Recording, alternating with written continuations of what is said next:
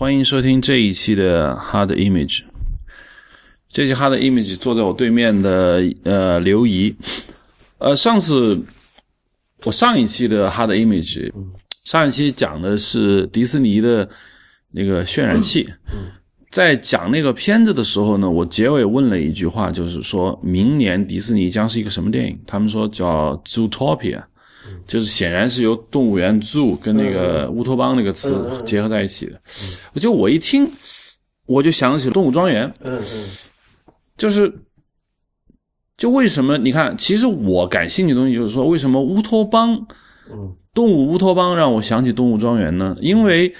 乌托邦这个概念吧，现在已经是一个有一点贬义，我不知道怎么说。然后又跟动物就挂钩，又。一个带有政治隐喻色彩的一个跟动物有关的一个片子，那显然就第一想起了乔治奥威尔的这个《动物庄庄园》。那么现在我就有一个问题，就是说，为什么动物经常来扮演这种这个隐喻的这样一个东西？包括《伊索寓言》里面也有很多动物，这个在西方和东方似乎都有。对，嗯。这是一个什么样的一个一个概概念？比如说，就是说西方中有狐狸，比如在伊索寓言里面也有狐狸，在中国寓言里面呢，什么所谓的狐仙嘛，嗯，就是说这种拿动物来作为一个隐喻的这样一个修辞的这么一个手段，它是它是怎么样会形成一个东西方两边都会有同样的这样一个用法的？我觉得。这个首先我们肯定的是，就是说，对于狐仙也好，或者说说这种通灵的动物也好，首先就是往往包含在，就是说在人类的这种蒙昧时期吧，就是它会有一些这种自然崇拜，包括对于这种他不能理解或者说是没有见过的这些意象会加以渲染嘛。然后这个动物在其中应该说是一个，就是说。非比较重要的一种载体载体吧，应该说是这种这种古代的这种这个自然崇拜的这个一个有机的组成部分。就像我们知道，其实不只是动物，其实以前还有这种树精，就等等各种奇奇怪怪的东西。这个动物在其中是一个组成部分。我倒是觉得，就是说我们现在讲的，就说古代或者说是。这个人类处于这个对于自然的这个认识还不怎么完全和通透的时候的这种对于动物的认识和描绘，跟我们到进入现代以后对动物的这种看法和描绘是差异比较大的一个东西。嗯，有哪些差异？这个，比如说，呃，这个我觉得最突出的一个特点就是，呃，古代人们对于动物加以这种这个神话或者夸张化，往往是因为这个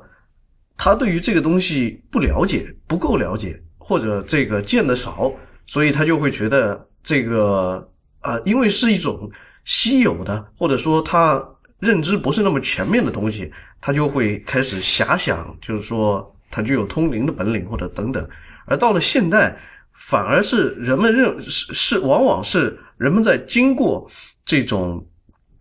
现代文明的洗礼之后，认为当下的这种文明这不尽如人意，嗯，所以反过来把这种当对当下文明的一些不满或者看法，就灌注在动物身上，就认为动物比这个我们创造的这种自然存在的动物，比我们这种创造出来的这种啊人类具有更多的。美德或者更贴近自然本身这种东西，然后又把这种东西就灌注到动物身上。对，就是那现在我有个女儿，就是我经常看她的那个童童话书，其实也不是童话，就是她经常用动物来模拟这个人。对，但是她很就是说我其实有个挺奇怪的一个想法，就她为什么不直接写人，她就要写动物？有时候我会觉得，是不是要跟他讲一讲，其实熊是很可怕的动物，但是在他那个故事脉络里面，那个熊跟兔子是可以每天在一起做游戏的。按照你的说法，就是说，其实这是不是反映了人们对于现实世界的某某种不满意吧？对，就是说你可以看到，就是我们讲的《聊斋》，《聊斋》里面其实算是出现这种狐精啊，各种妖魔鬼怪比较多的这种东西。这种它明显的就包含了对于现实社会中很多现象的这种讽刺。又比如说，这个在我的印象里，最早提出这个高贵的野蛮人的这个概念的是卢梭，因为卢梭认为说。我们存在于现代社会中，或者说存在于这种人类的集体化生活中的这种人，是已经被现代文明败坏了的一种人。而野蛮人，这个是一个很重要的事情，因为在卢梭以前，这个我们熟知的，就说我们都知道“自然状态”这个词嘛，嗯，就是他是霍布斯创造的，在霍布斯和他的同时代人洛克那里，他们认为这个自然状态是一个不好的状态，或者说是这种。前国家的前政治化的人类社会是一个不好的状态，因为他觉得人在这种自然当中总体上是处于一个比较匮乏、比较易遭易遭伤害的这种状态。因为自然状态不好，所以人要集合成群体，要过这种这种啊政治化的集群化的人类社会。而但卢梭就认为，就又反过来否定了这种想法。卢梭认为，恰恰是自然状态。他认为野蛮人为什么说野蛮人比文明人高贵？因为野蛮人虽然他可能在这种这种啊生活状态上不是那么尽如人意，但是野蛮人没有经过现代社会的各种种种这种虚伪和自相矛盾的规则的破坏，他身上反而更多的保留了这种合于自然本身的这种好的天性，然后又从高贵的，我感觉是又从高贵的野蛮人。再往前再进一步，就说干脆就不要人了，就因为说实话，野蛮人这种东，因为还还是人，或或者说更更确切的说，是等现代社会发展到了很完备的阶段，谁也不知道野蛮人什么样。其实十八世十八十九世纪还有好多法国艺术家，像高更他们，为什么要跑到塔希提群岛去？塔希提岛去，就是觉得塔希提岛还有野蛮人。他还能见见那种比较原始的、比较粗犷的、比较纯真的人性是什么样。现在我们要找野蛮人，恐怕也找不到了。那怎么办？那只能把这种对于这种淳朴的、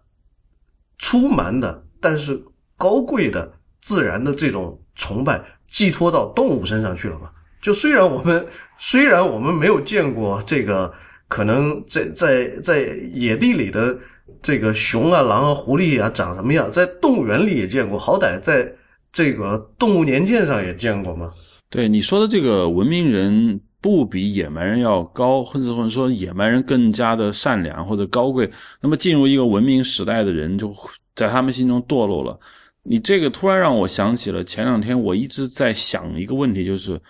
陈丹青的西藏组画，嗯，为什么在备受欢迎？我其实没了解。嗯，当然，我当时是觉得他的油画技巧嘛，嗯，因为非常粗犷，嗯，但我今天跟你这么一聊，我觉得西藏组画描绘那些藏族人显然不是城市的文明人，对，但他们脸上所呈现出来的可能是未受到腐化和堕落和文明的那些乱七八糟的影响的一些人所呈现出来一种气质，是不是暗合了你说的？其实就是。呃，五六十年代之前，一些艺术家跑到塔希提岛上去观察，他们觉得啊，原始部落的人有一种生命力。对，啊，是不是？其实我觉得陈丹青那个西藏组画是不是也有这么一点？因为艺术家不管他是从事这种何种艺术，他非常关注这种生命力的这种属于自然本源的这种东西。对，并且我就发现中国的摄影师或者说。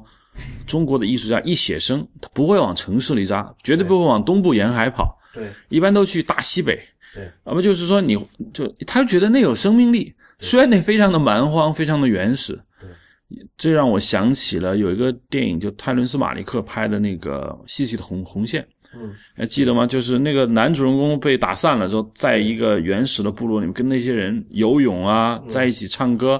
就完全是那个基本上属于太平洋某个小岛的这样一个原始部落。他在那儿感受到一种跟美国文明不一样的东西，所以他非常的沉迷在里头。嗯，其实突然想起了上次我去老挝的一个城市，叫做万荣，嗯就是在琅勃拉邦往南的一个城市。这里面有那个小城很小，但那个小城基本上全是白人，嗯满大街都是喝的烂醉、躺在地上的那种，尤其法国人比较多，因为老挝以前法国殖民地。我当时就在想，他们为什么愿意来这？那个地方硬件设施并不好，泰国和柬埔寨有很多这种，对，没有五星级酒店，或许有，但是绝对不是像清迈那么开。但你要想，他为什么要来？他来这儿，他图什么？我觉得你说的卢梭那种，呃，那种对我野蛮的那种美化，嗯我觉得其实这个东西没停下来过。对到现在可能依然有一很多人认为原始的、野蛮的，往往是比城市文明要高高的。对，所以从这个意义上来讲呢，今天就聊我们的主题，这个《狼图腾》。嗯狼图腾小说你看过吗？呃，看过一部分，对我也是看过一部分。就因为怎么说呢啊，这个我先补充一下材料，就为什么我只看了一部分就没往下看。当时我拿到这本书的时候，我以为是一本杰克伦敦式的非常精彩的小说，嗯就我还没开始看，我的老师，我老师是原来在谢小金教授，他是电影学院这个导演系的，他以前就是在文革不是所谓插队，他正好插队在内蒙的像东乌珠穆青啊、东乌起、西乌起，这是最蛮荒的嘛。嗯他跟我说：“罗登，你不用看，他那个小说写的真是糟透了。他就是某个人也是插队知青，然后那边听到一点东西，然后就回来就编了很多东西。当然，我老师跟我讲过很多这个嗯，在内蒙古插队的蛮荒的生活，所以他那么一说呢，我觉得他是对的。嗯。所以我就没把那个小说太认真的看。其实我翻了翻，我觉得文笔一般，嗯内容呢有一点拖大，嗯就好像找到宝了似的，就是那种急于要宣泄嗯一种东西。我不知道，就是你怎么看那个小说，哪怕你没有看完，我 我可以给你这个提到两个你刚刚已经讲到的，我感觉是非常有意思的点。我因为我之前也查了一些相关的资料，第一就是我们所讲的今天的这个啊中国的以动物为主题的这种文学，特别是小说，它的写作者几乎都是像江荣以及谢小金老师这样的插队知青。八十年代最著名的动物小说家，上海人沈石溪，他对于这种动物世界的这种观察和体悟，是在他被下放到西双版纳的时候嗯形成的。另外就是刚刚又提到了一个很重要的点，就是内蒙古知青。嗯内蒙古知青，当时就说汇聚在内蒙古这些知青当中，有相当一部分是文化大革命当中第一批起来造反的北京学生。就就很多是在内蒙插队的，对对，所以他们，所以就就无怪乎就是说，他们可能对于这种这狼图腾里，不管是他要表达的东西，还是他观察到的那种东西，或非常有同感。嗯，就是首先说你说第一点，就是对中国动物比较有观察的，基本上是插队知青，嗯，因为首先就是说，我们可以就是说，我们之前也已经提到，只有像就是说，你如果让一个完全生活在这种蛮荒的前文明状态下的这种这种人，他在意识上是比较匮乏的。只有像卢梭这样的知识分子，才可能系统的提出说，为论证说为什么你这种这种原始的粗暴的这种东西，比我这种现代的柔弱的这个东西要来的高贵。而这种一个真正的所谓的蛮荒的人，他本身是提不出这些东西来的。对而同样，我们可以看到，就是说，无论是内蒙古的牧民，还是西双版纳的这种这种农民，就是说他本人是缺乏这种对比意识的，没有对比意识，这种包括他也很难从这种动物身上总结出文化或者精神内涵，一定是要有这种，就是说有一定的这种文化基础，而且体验过城市文明和城市生活状态是什么样的人，被一下子丢到那里，而且是丢到一个比较长的时段，然后他才能慢慢的总结和归纳出这些东西来。对，那其实等于是一个拥有思考和总结能力的人，来到了一个他对他来说非常新鲜。他其实，在那种地方吧，他很无聊。当然，对于知青生活，我从老师那了解，就是真的是无聊。对，就是无聊到说你不，但是他给了我一个形容词，就是说，大概一个星期以后，嗯，跟我一起插队的所有知青的爷爷的所有的小事情，大家都知道了，因为没办法，只能聊天嗯，所以呢，从无聊中可能形成一种。就一就他一定要找事情来来填充自己的这样这样一个时间嘛。另外，我们还必须要考虑到，就是说，这些人当中固然有一部分是主动要求这个上山下乡，这个去建设国家的，但是绝大部分人是被迫的，是被迫的，而且有很多人是在这个刚刚经历了一个这种这种。非常热血沸腾的、非常激荡的这种革命状态，以后一下子就被扔到那个地方去了。对，他是反差感是特别强，所以他们在那个地方确实是产生了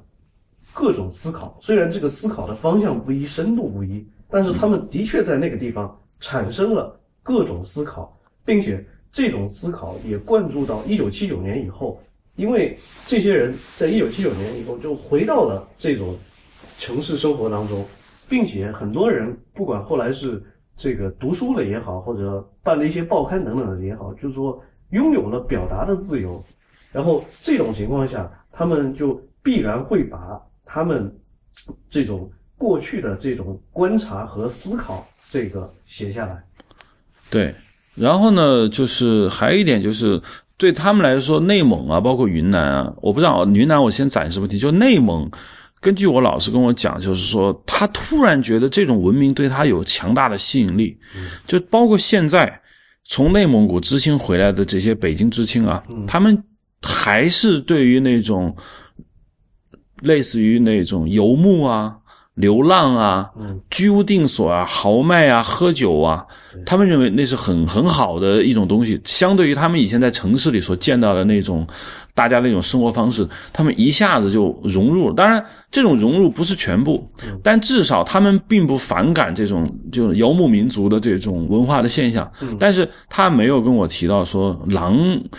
有那么崇高，那可能这个就是说姜荣自己，他他在他的眼中就是姜荣自己总结出来的。嗯，可能作为一个个体来说，小说作者对那个狼特别感兴趣。嗯，那我现在想问的就是，为什么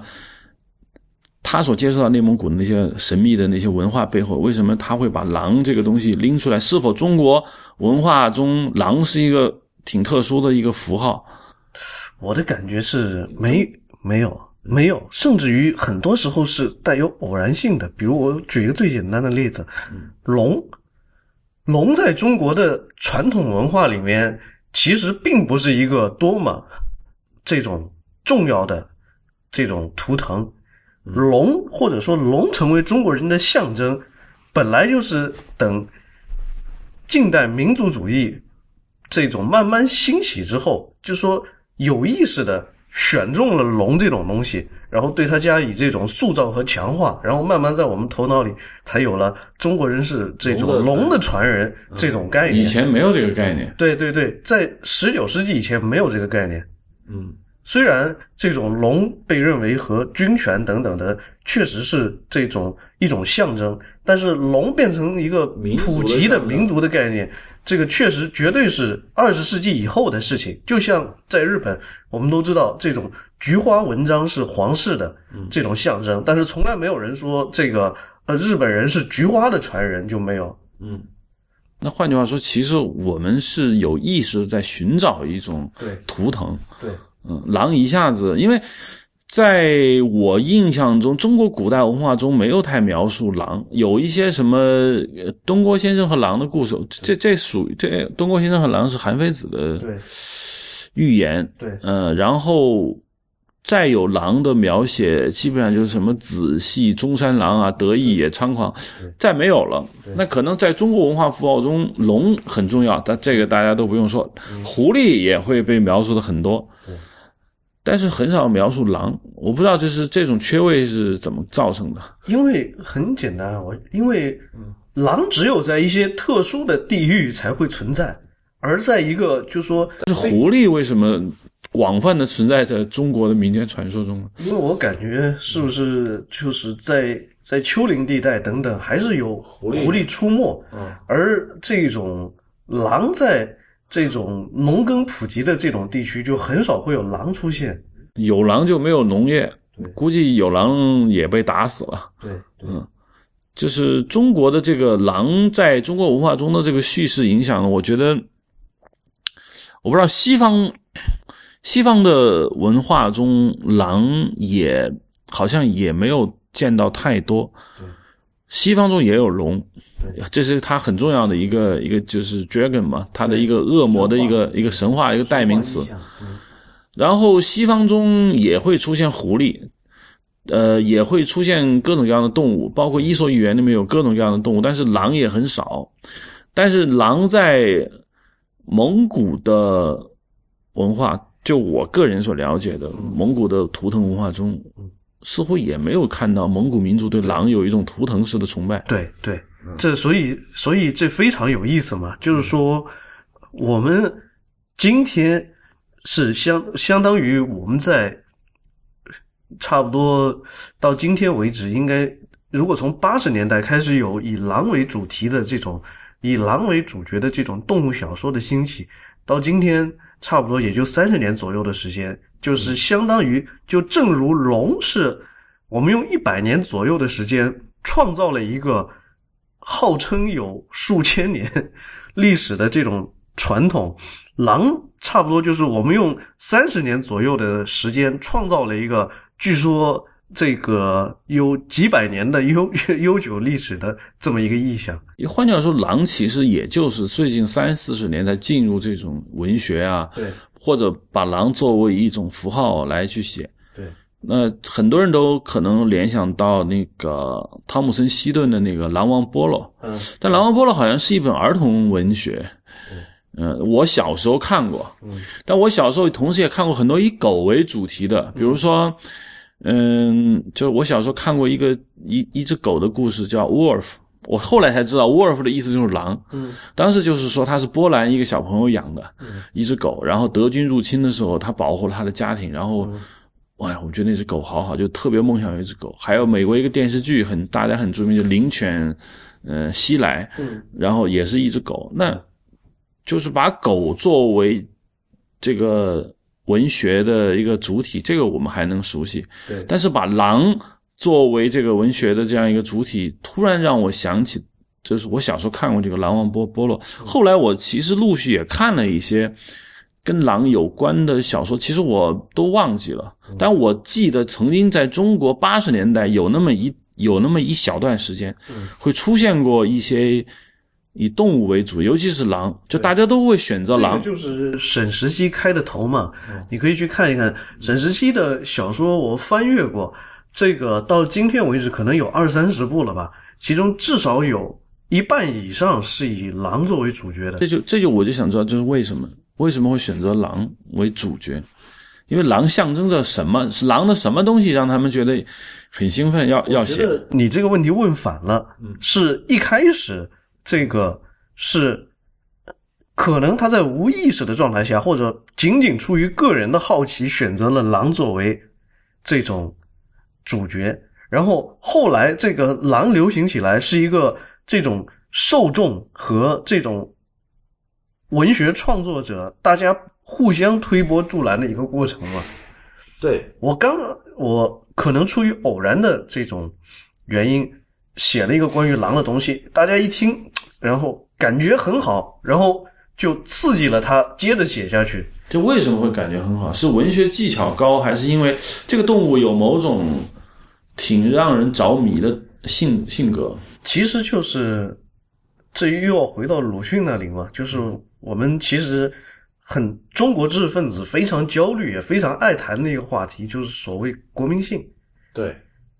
其实狼就是说我们在谈卢梭的时候就已经谈到了嘛，就是认为啊这种啊中国这个呃，就说认为现代的文明人可能有，就是说很多地方还不及这种野蛮人，而到了中国这里，其实就说不单是这种现代文明与这种与这种原始文明之间的这种分野，其实还存在一个，就是说 所谓的中华文明或者说华夏文明跟外来文明的这种分野，然后就把问题就搞得更加复杂了，就以至于就是说我们对于国民性这个概念的关注程度。尤其或者说是热衷程度，我我比其他一些人要呃，其他一些国家可能要厉害得多。而反过来讲，与华夏文明所这种很自然的，我们能联想到的一些符号，就说就是比如说农耕，比如说黄土，对，而反之，就说能够与它构成这种。正好构成一种对比的，我们想到的，比如说海洋，比如说游牧等等这些。这狼，我感觉就是是这一系列意象当中，对的一个。说到这一点呢，就是我突然觉得啊，可能对于国民性的反思，我们觉得黄土的、农耕的，那么潜意识是不好的。那么后来不是有一个和商的纪录片吗？对。就是说，那黄色文明的做，当然蓝色文明要来，那么黄色文明要往后退。对，这里我就要再提一下，就是你会发现，这又是一个八十年代的产物，而这个创作这个东西的人，又是差不多是在在文化大革命的这个期间，完成了他对于这个东西的终极思考，对，或者说是这种概念的形成。对，换句话说。和和商可能代表着一部分人对于中国国民性的思考。对，那有些人没有选择蓝色文明，一方面出于个人偏好，一方面可能不了解，一方面出于偶然。那有一部分人从游牧民族身上找到了某种他们觉得迥异于我们农耕文明的，所以就出现了一些。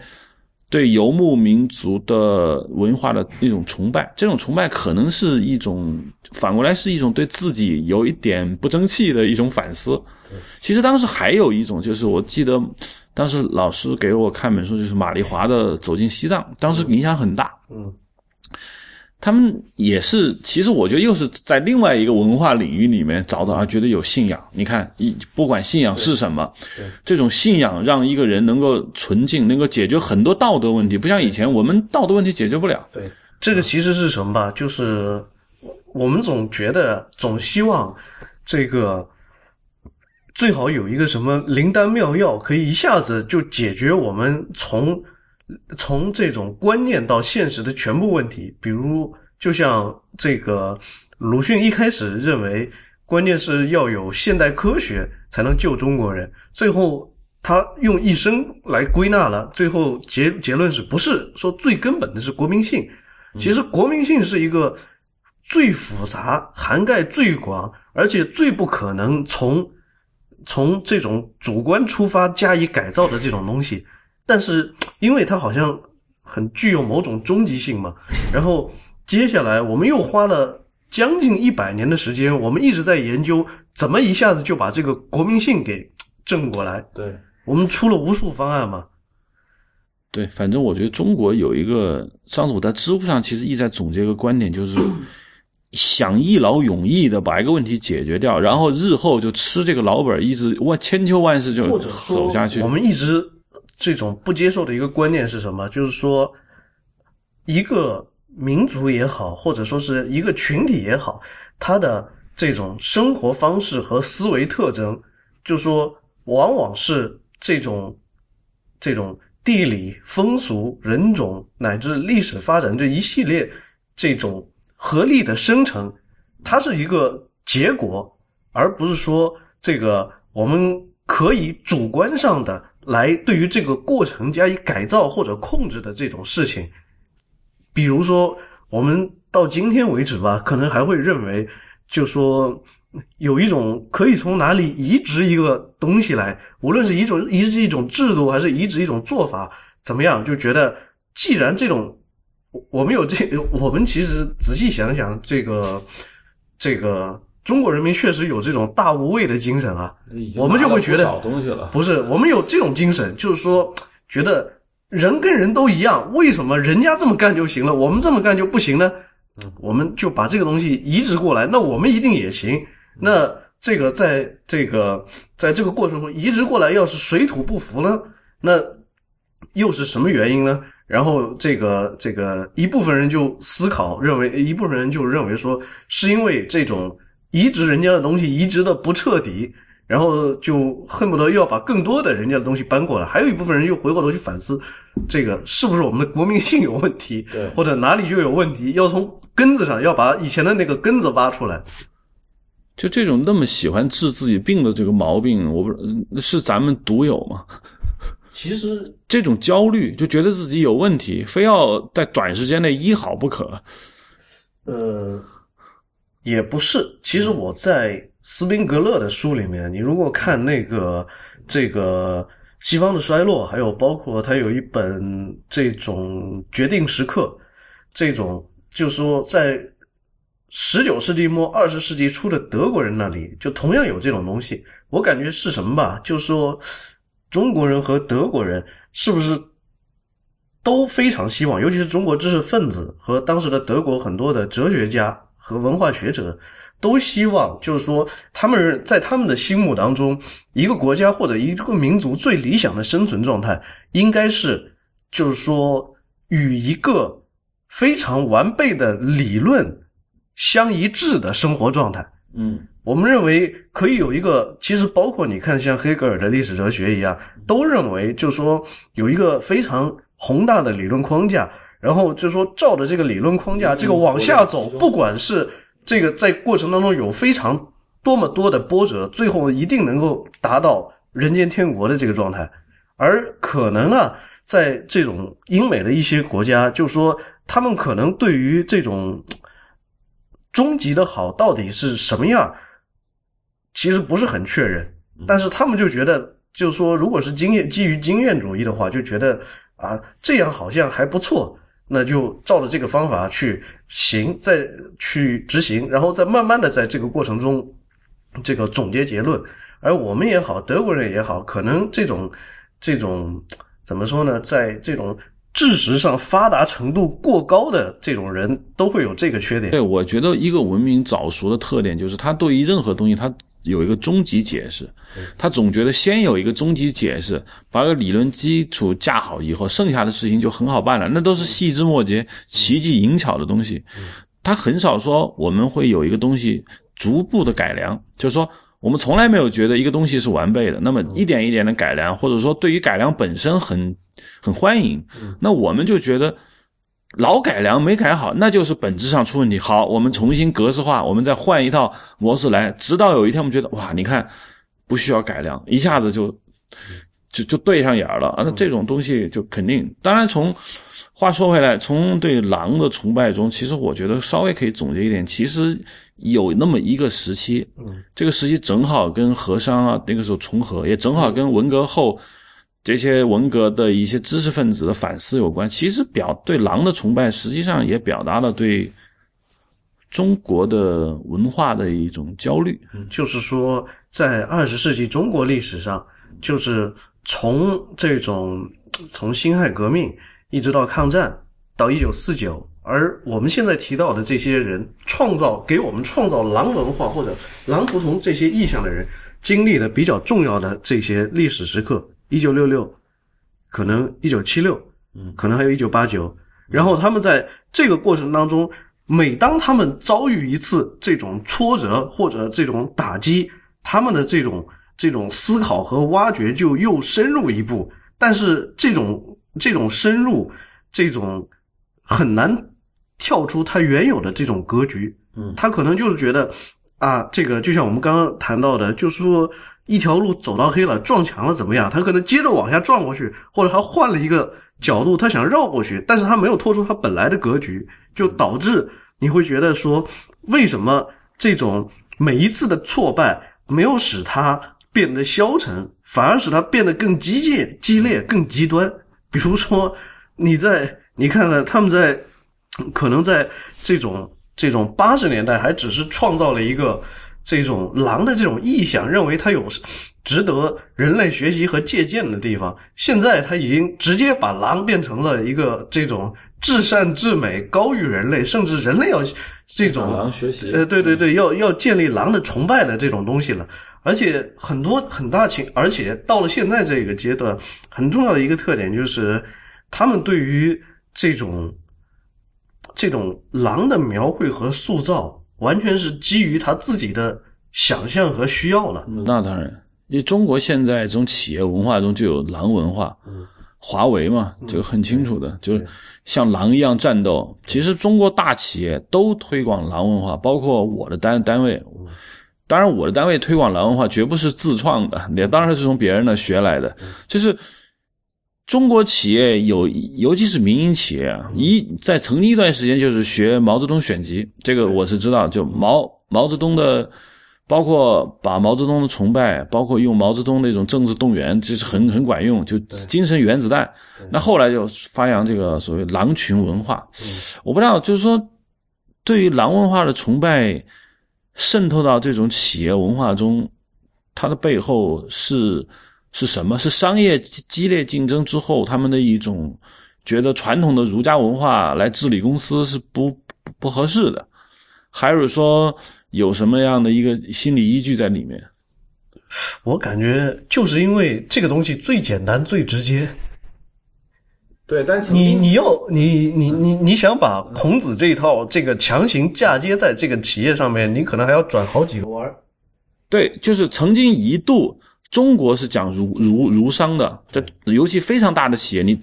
大企业你一定有文化，因为你除了制度和管理之外，你得有文化。那么中国在很大部分时间，企业文化就是儒家文化。嗯，后来当然你就毛泽东文文文化，那现在普遍就是狼文化。嗯。而且这个其实也跟中国整个这个中国的商业，或者说是这个整个中国社会发展到的这个阶段有关嘛。就是可我们正处在经济的风口上，既然在风口上，那肯定这个为这个要鼓励这种 要鼓励这种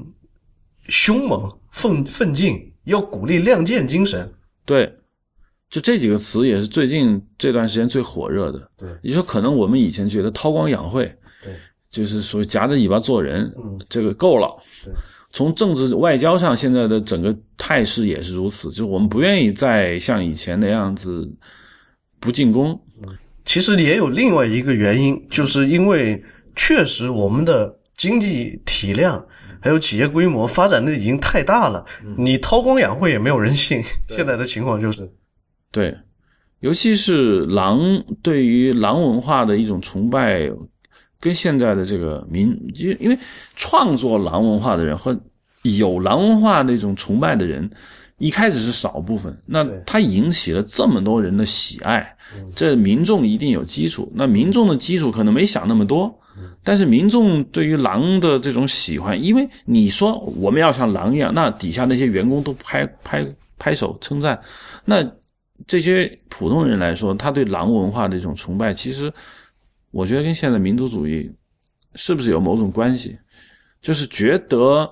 呃，狼的身上的一种，因为狼是群狼，因为我们很少说一只，因为我们强调一只狼没有什么太狠的力量，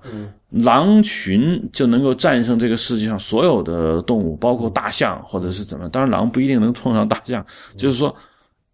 狼只要有组织、有纪律、有铁一般的纪律，有一个狼王，而这个狼王具有崇高绝对的权威，狼又非常的残酷，呃，就是非常嗯能吃苦，嗯，有有那么组织性，就是你会觉得这整个这一套描述，实际上是对于我们以前的革命叙事很像的一种东西。这不符合动物学上的。这种对于狼这种动物的基本认知，其次就是它不符合进化论。原因就是你想，这种一个这种群体化的、规模非常大的这个有组织的这种狼群，这个他还敢于对敌作战，那恐怕很早就引起了强大物种的这种注意，继而把它消灭掉了。不是曾经一度非常流行，呃，动物和拥有重武器装备的军人的搏杀的故事嘛？事实上，那最后的结果一定是动物赢。对，但是事实上，这种这个如果动物具有那种那样这种不计消耗、不畏死亡的精神，它很早就灭绝了，很可能，因为它会遭到激烈的反反抗。对，而人在利用工具这一点上，嗯，一定是强过动物的。所以实际上，如果真有一群狼进攻一堆全副武装的士兵，我不知道谁能赢，谁能输。嗯，我估计就是说，狼在发现对方的火力的强大之后，就自己遁走了，因为这符合一个趋利避害的原则嘛。呃，你说这个呃，狼狼又没有什么意识形态，狂热，那他他为什么他他他发现你火力那么强，他为什么一定要穿上来呢？那就是说，其实所谓狼群战士是我们想象中中的，对，并不是真的狼会用这种，因因为好像没有规模很大的狼狼群，大概十来只那是有，这是比较多、比较正常的一个状况。像咱们大家想象的成千上万只狼在统一的号令下无坚不摧，可能是对我们自身的一种反反应。另外就是像，其实是在在加拿大，还有包括欧洲的有一些国家，中欧的某些国家，确实是，就是说现在还有自然的狼存在，而有很多狼在这种入夜之后会窜到附近的这种小镇上，从垃圾堆里找东西吃。为什么？我觉得这是一种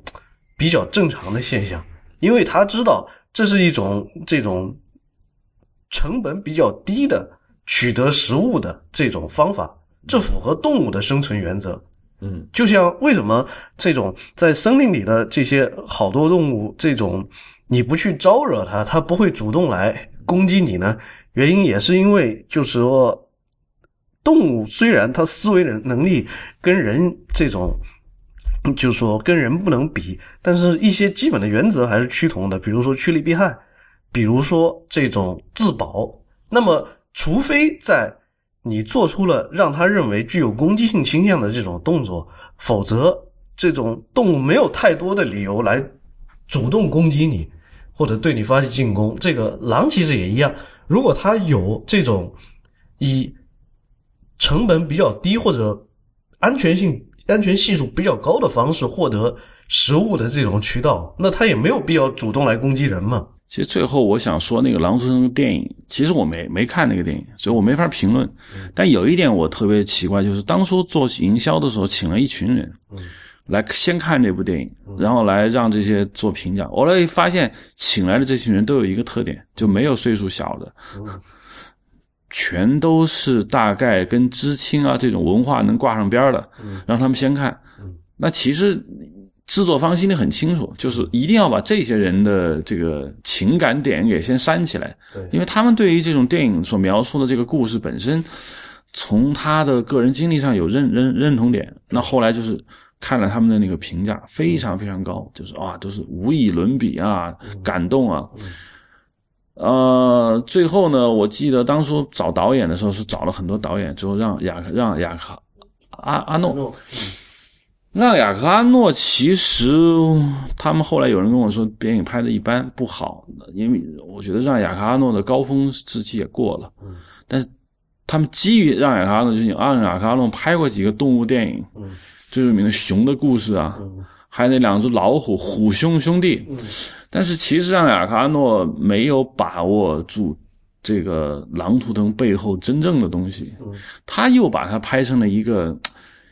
呃，跟人跟狼的那种友友谊，其实不在这个上头。对对，嗯，